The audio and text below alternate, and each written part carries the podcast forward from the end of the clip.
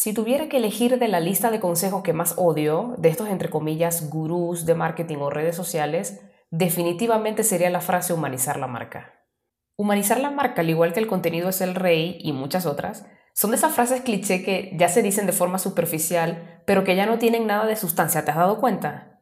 Esta frase es ya tan repetida que incluso un CEO me preguntó alguna vez, mi marca es humana, ¿no? Mi respuesta fue, ¿me lo preguntas a mí o te lo preguntas a ti mismo?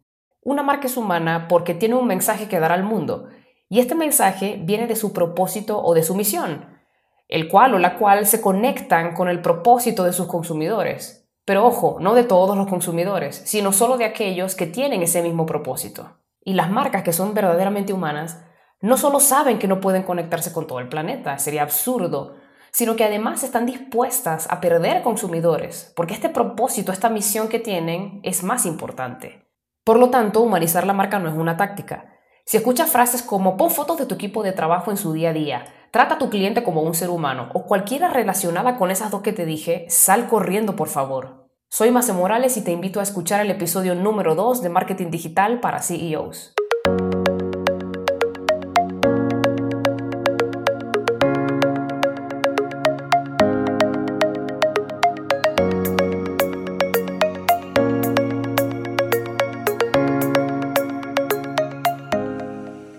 Finales de los 90 empezó a ocurrir una noticia falsa que duró más de 10 años, que empezó con un correo electrónico que decía que uno de los diseñadores más famosos del mundo, fundador de la marca de ropa estadounidense Tommy Hilfiger, había declarado lo siguiente y voy a abrir comillas. Si yo hubiera sabido que afroamericanos, hispanos, judíos y asiáticos comprarían mi ropa, no la hubiese hecho tan buena, cierro comillas.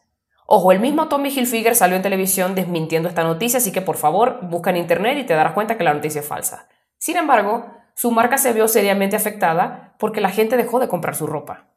Ahora bien, si la gente solo comprara la ropa por su necesidad primitiva de vestirse, no le hubiesen hecho caso a esta falsa noticia, ¿estás de acuerdo? Pero lo cierto es que no solo compramos productos por nuestras necesidades más básicas o primitivas.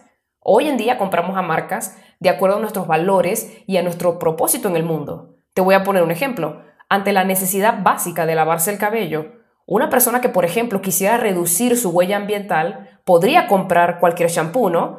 Pero en su lugar elige comprar un shampoo orgánico, cuya producción es amigable con el planeta. Es decir, que esa persona va a buscar de ahora en adelante marcas que tengan en común con él o con ella ese mismo propósito de reducir la huella ambiental. ¿Y por qué pasa esto? Porque desde que somos niños nos conectamos con las personas con quienes tenemos cosas en común.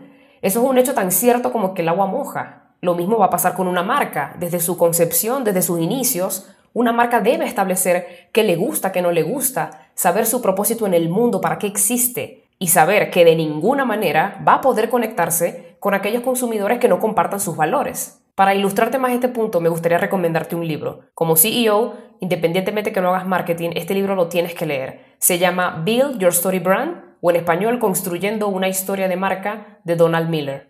Este libro literal te va a hacer aprender cosas a nivel Matrix. Pero para no hacerte tanto spoiler, te voy a dejar un mensaje principal. El héroe de la película no eres tú como marca. El héroe de la película es el cliente. Ahora, ¿cuál es tu objetivo como marca? Ayudar a que el cliente o a que el héroe cumpla su misión.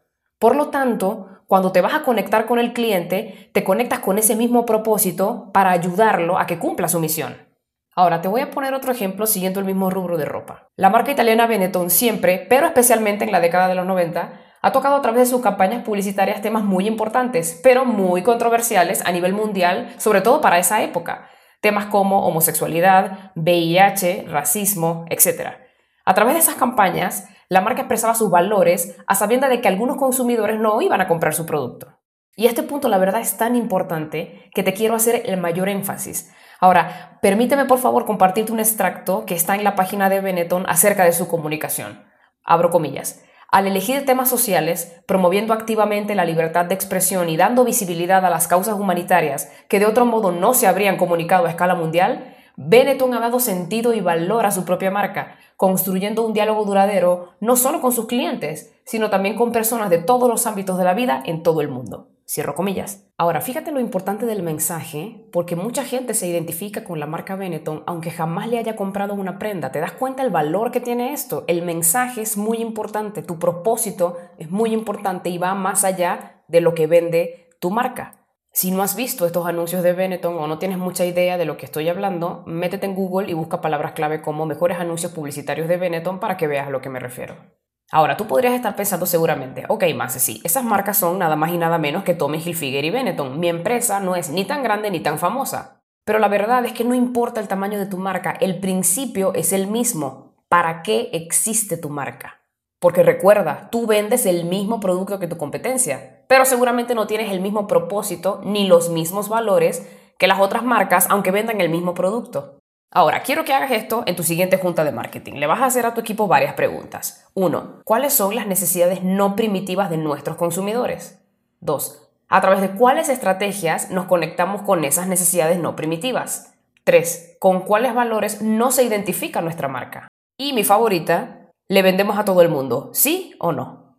Si en la respuesta detectas que, por ejemplo, lo que te dice tu equipo realmente son necesidades primitivas, allí se va a prender una alarma. ¿Qué pasa si se prende esta alarma? Entonces te recomiendo hacer una sesión o todas las sesiones que sean necesarias, no solamente con tu equipo de marketing, sino con cualquier persona que estuvo desde la fundación de la marca. El objetivo es que respondan estas tres preguntas y que de estas tres preguntas salgan más preguntas. Número uno, ¿para qué existimos como marca? Número dos, ¿Qué tenemos en común con nuestros consumidores? Y, muy importante, número tres, ¿en qué parte de la vida de los consumidores nosotros entramos como marca?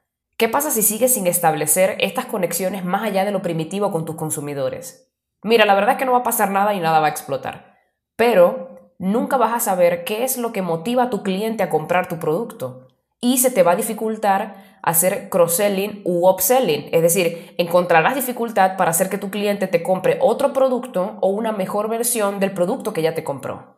Me muero por saber qué te parecieron los anuncios de Benetton. Y además cuéntame cómo te fue con este ejercicio que te acabo de colocar a mi correo podcast.masemorales.com. Yo soy Mace Morales y nos vemos en el siguiente episodio.